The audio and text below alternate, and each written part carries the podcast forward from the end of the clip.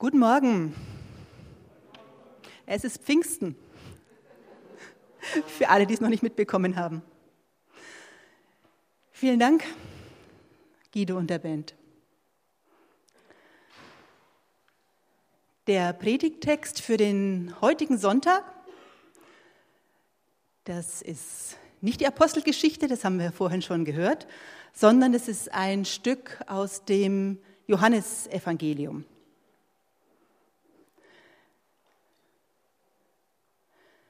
Wir lesen im Johannesevangelium im 14. Kapitel. Und Jesus antwortete ihm, wenn jemand mich liebt, wird er an meinem Wort festhalten. Mein Vater wird ihn lieben und wir werden zu ihm kommen und bei ihm wohnen. Wer mich nicht liebt, hält an meinem Wort nicht fest. Und das Wort, das ihr hört, stammt nicht von mir, sondern vom Vater, der mich gesandt hat. Das habe ich euch gesagt, während ich noch bei euch bin. Der Beistand aber, der Heilige Geist, den der Vater in meinem Namen senden wird, der wird euch alles lehren und euch an alles erinnern, was ich euch gesagt habe. Frieden hinterlasse ich euch, meinen Frieden gebe ich euch. Nicht einen Frieden, wie die Welt ihn gibt, gebe ich euch. Euer Herz beunruhige sich nicht und verzage nicht.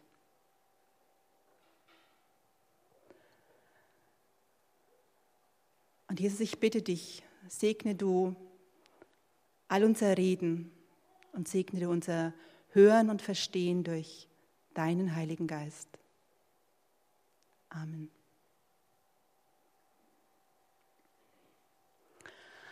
Fragwürdig.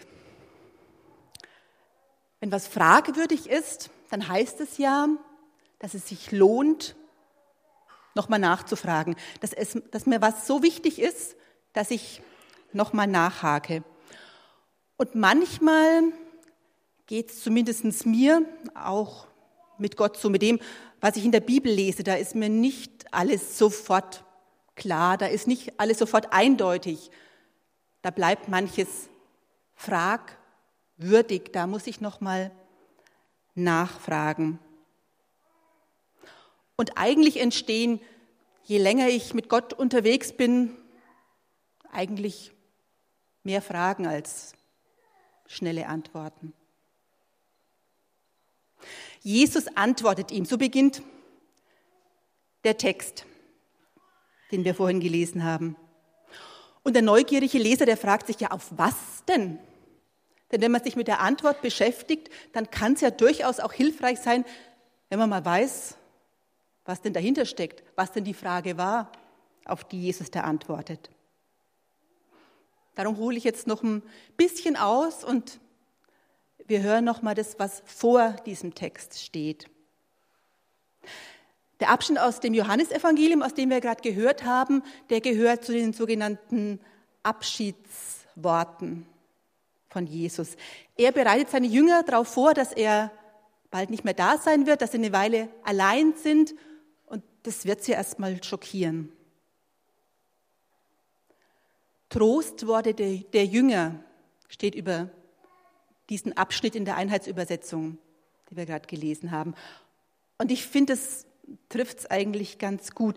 Die Jünger verstehen nicht so recht, von was Jesus da spricht, auf was will er eigentlich hinaus? Und einer von ihnen fragt ihn, und das ist die Frage, auf die Jesus antwortet, Herr, warum willst du dich nur uns offenbaren und nicht der Welt? Ich verstehe dich nicht richtig, Jesus. Wie, wie hast du das jetzt gemeint? Die ganze Zeit hast du doch dann davon gesprochen, dass du der Retter für die ganze Welt sein wirst, dass Gott gekommen ist, weil er die ganze Welt liebt. Und jetzt, die letzte Zeit, geht es hauptsächlich um uns, um einen kleinen Kreis. Wie, wie passt das zusammen? Ich kriege das irgendwie nicht hin. Wie, wie meinst du das? Ist das nicht sehr tröstlich? Wir brauchen uns nicht zu verstecken, wenn wir Fragen haben, wenn wir manche Sachen nicht so ganz verstehen. Wir sind in bester Gesellschaft. Selbst den Jüngern ging so. Das, was wir glauben, das, was wir in der Bibel lesen, das darf eben in diesem Sinn auch fragwürdig sein. Da kann ich noch mal nachhaken. Unser Glaube hört nicht auf, wenn wir Fragen haben. Ich glaube, er wird dann erst so richtig lebendig. Trostworte der Jünger. Das ist auch nötig. Denn die Jünger, die spüren, dass sich was verändern wird. Aber irgendwie können sie es noch nicht richtig greifen. Und Jesus legt hier an dem Punkt, und es ist bevor er gestorben ist und auferstanden ist, schon da legt er so eine Spur von dem, was dann an Pfingsten aufblitzen wird. Und was er mit diesem im Moment noch sehr zaghaften Häuflein seiner Nachfolger vorhat. Er legt quasi so das Programm auf für das, was dann an Pfingsten spielen wird. Herr, warum willst du dich nur uns offenbaren und nicht der Welt, ist die Frage. Wie war das jetzt gemeint, Jesus? Geht es jetzt um uns oder um die ganze Welt? Wem willst du dich zu erkennen geben?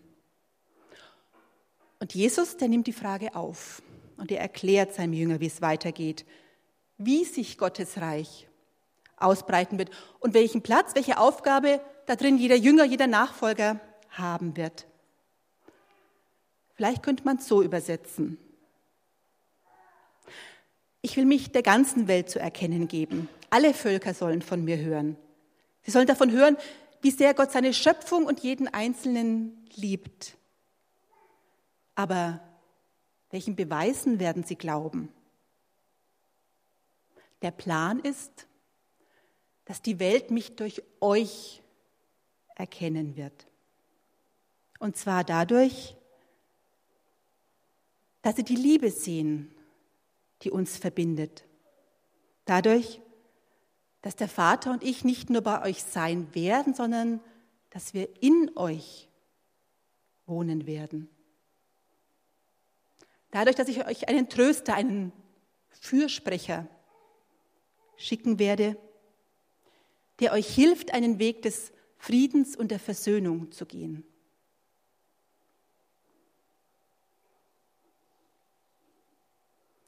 Durch eine Liebesgeschichte. Jesus sagt, wenn jemand mich liebt, wird er an meinem Wort festhalten. Wer mich nicht liebt, hält an meinem Wort nicht fest. Eine Liebesgeschichte. Da fällt mir sofort eine Szene aus tatsächlich Liebe ein. Ich weiß nicht, ob ihr den Film noch kennt. In der Anfangs- und in der Schlussszene, da sieht man einen Wartesaal äh, in einem Flughafen, äh, wo Menschen sich freuen, dass derjenige, äh, den sie mögen, zurückkommt. Da sieht man ähm, junge, frisch verliebte Paare, ältere Paare, die sich in die Arme schließen. Da sieht man Eltern, die auf ihre Kinder warten und umgekehrt und ihnen entgegenrennen. Da sieht man Menschen, die über beide Ohren strahlen, weil ihre Freunde wieder da sind. Und auch die Bibel ist voll von solchen Bildern, von einem Gott, der wirbt und der liebt, von einem Vater, der seinem längst verschollen geglaubten Sohn entgegenrennt, wieder aller Etikette.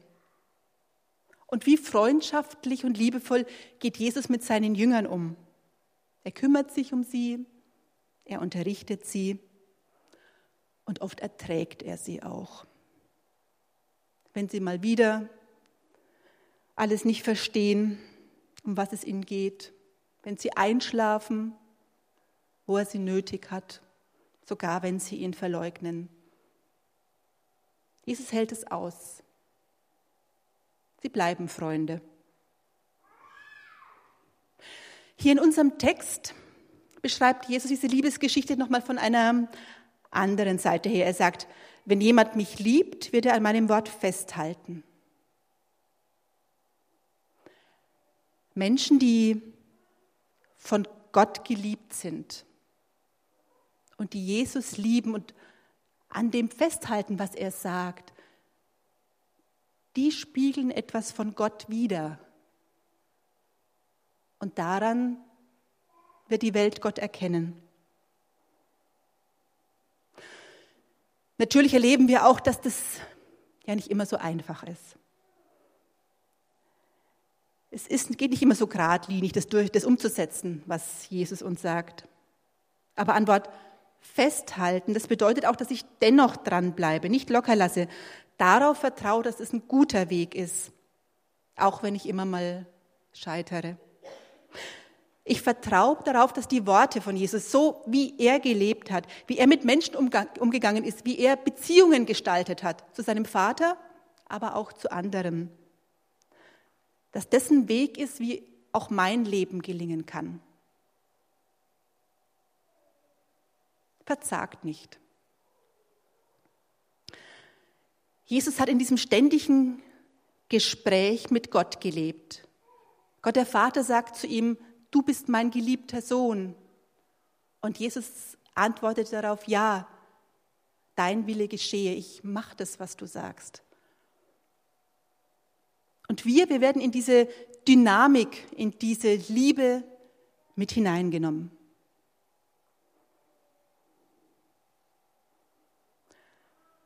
Eine Wohngemeinschaft. Wir, mein Vater und ich, werden zu ihm kommen und bei ihm wohnen. Das habe ich zu euch gesagt, während ich noch bei euch bin. Der Beistand aber, der Heilige Geist, den der Vater in meinem Namen senden wird, der wird euch alles lehren und euch an alles erinnern, was ich euch gesagt habe. Ich weiß nicht, was euch durch den Kopf geht, wenn ihr das, den Begriff Wohngemeinschaft hört. Ich habe sofort das Bild von einem großen Küchentisch vor mir, um den alle herumsitzen, die da wohnen, aber auch für, für Gäste ist natürlich immer ein Stuhl da, den man dazu stellt. Man isst zusammen, man diskutiert und man erzählt sich bei einem netten Glas Wein, wie es jedem gerade so geht.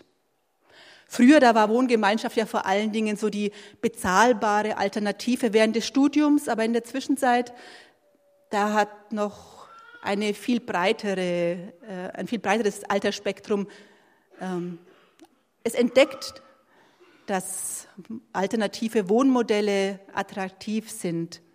Und manche denken, denken sogar über neue Formen von Lebensgemeinschaft nach. Das, das Interesse an Gemeinschaft, das ist wieder gestiegen.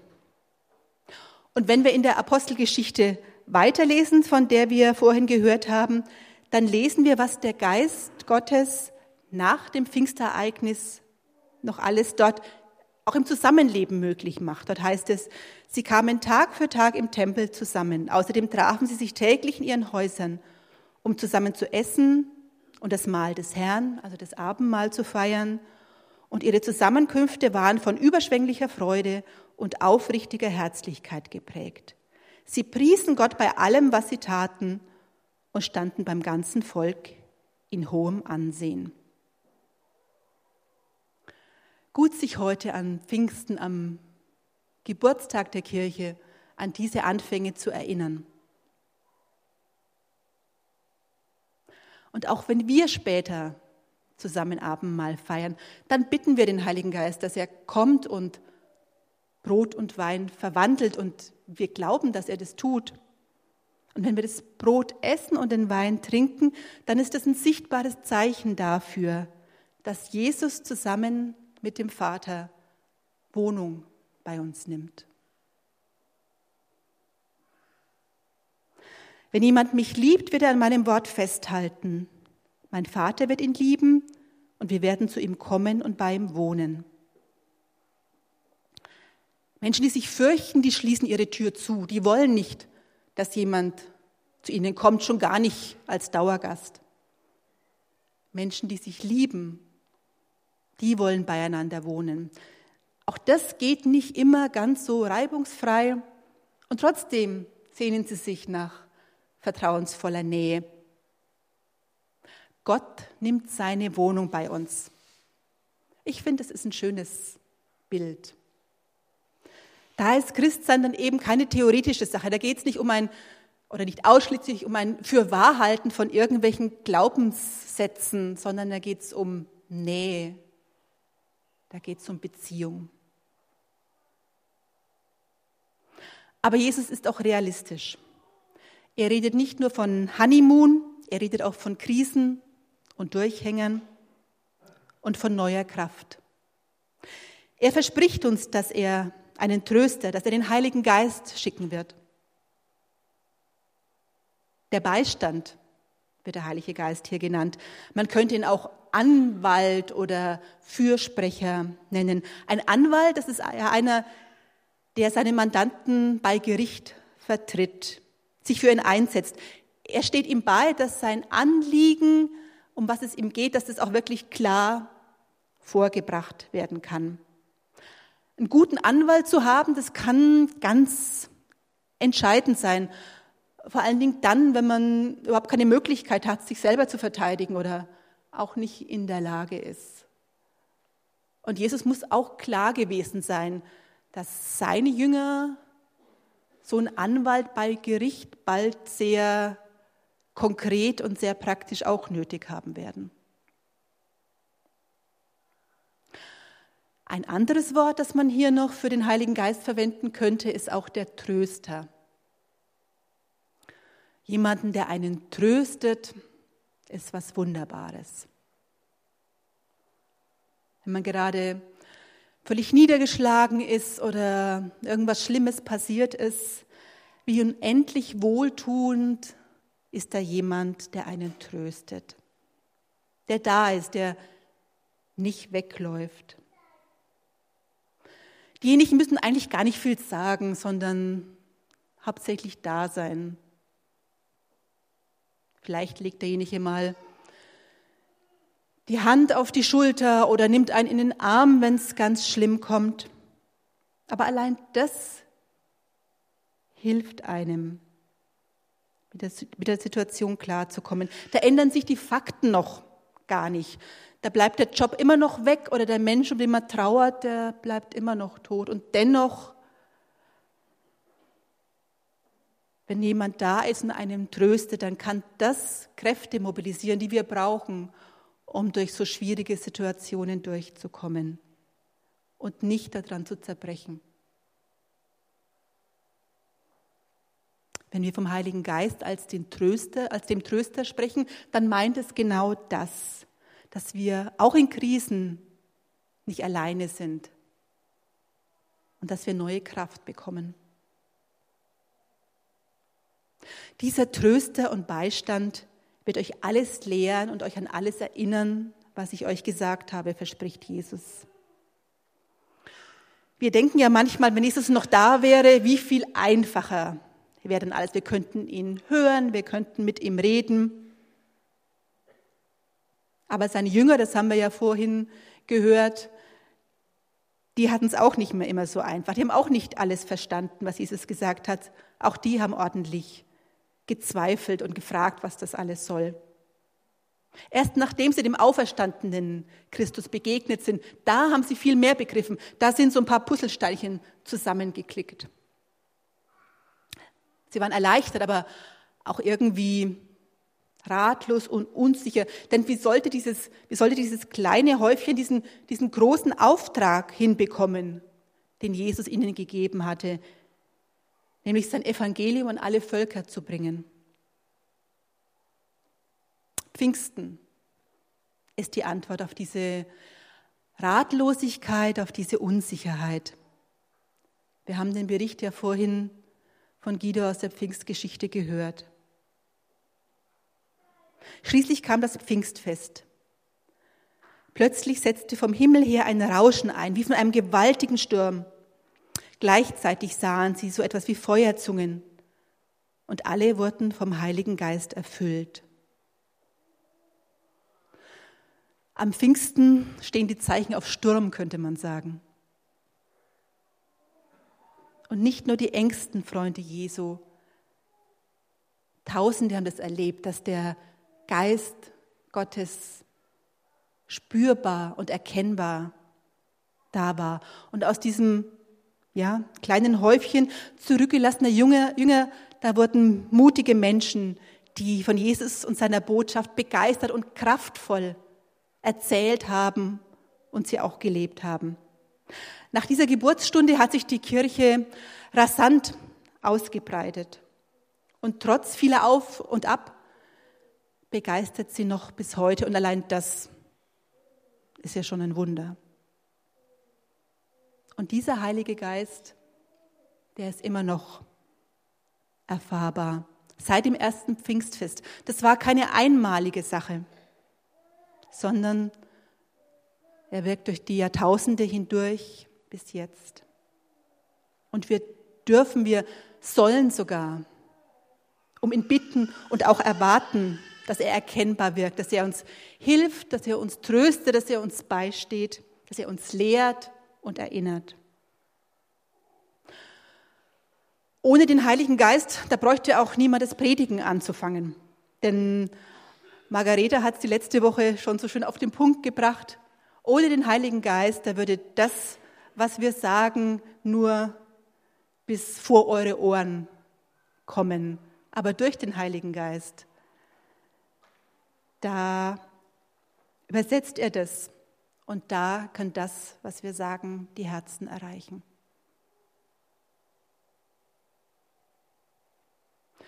Ein Weg des Friedens und der Versöhnung. Frieden hinterlasse ich euch, meinen Frieden gebe ich euch. Nicht einen Frieden, wie die Welt gibt, gebe ich euch. Euer Herz beunruhige sich nicht und verzage nicht. Jesus hat nicht nur von Frieden geredet, sogar noch am Kreuz, kurz bevor er gestorben ist, hat er all denen, die ihn umgebracht haben, mit denen hat er Frieden geschlossen und den Vater gebeten, dass er ihnen vergibt. Ganz schön steile Vorlage.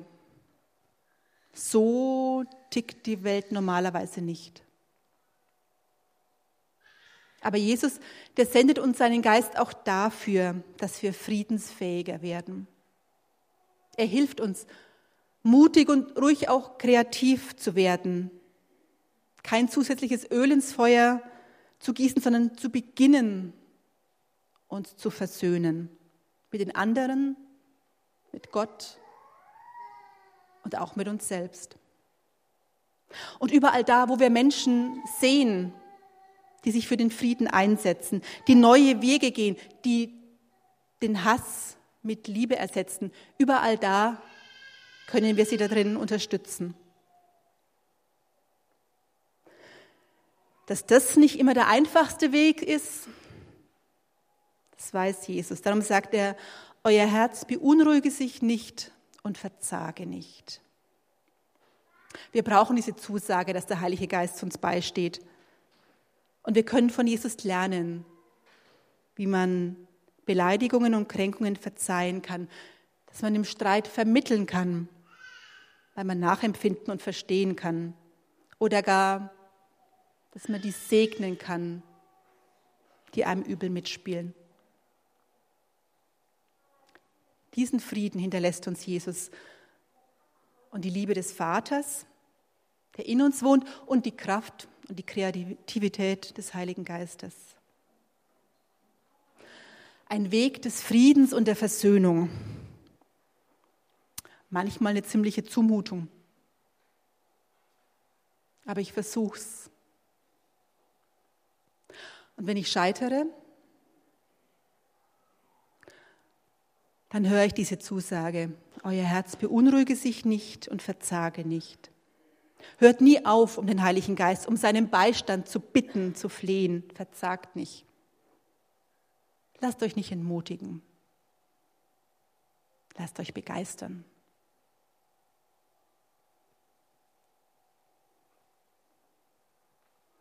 Ich bete noch.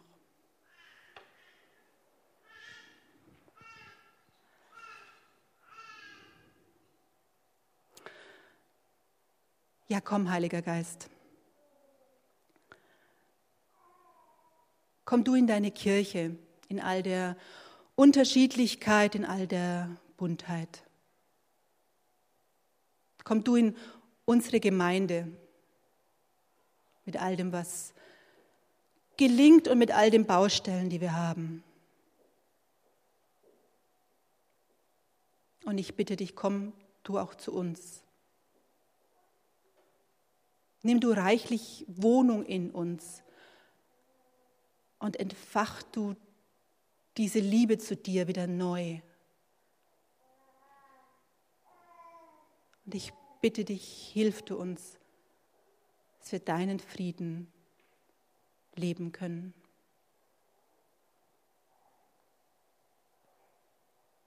Komm, Heiliger Geist. Komm.